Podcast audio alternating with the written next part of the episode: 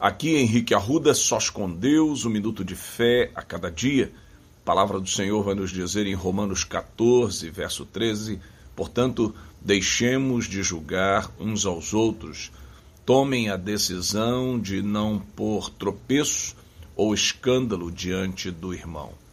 Vivemos uma crise de confiança.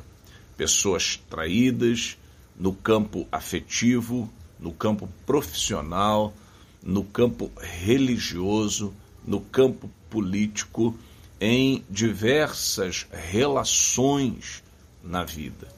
Portanto, para mudar esse quadro, devemos assumir o compromisso de não escandalizarmos ninguém, não fazermos com que ninguém se desvie, ao contrário, buscarmos uma vida íntegra diante de Deus e do próximo, a fim de que as relações sejam confiáveis, tenham bases sólidas, que nós deixemos de lado as sentenças dizendo que alguém é isso ou aquilo, mas olhemos para nós mesmos acerca do nosso comportamento, a respeito da maneira como temos nos relacionado e tratado uns aos outros.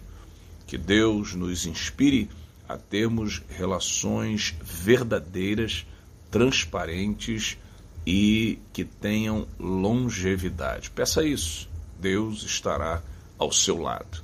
Querido Deus, amado Pai, abençoa a pessoa que está ouvindo essa mensagem, inspira o seu coração a relacionamentos profundos. Ora em nome de Jesus. Amém e amém.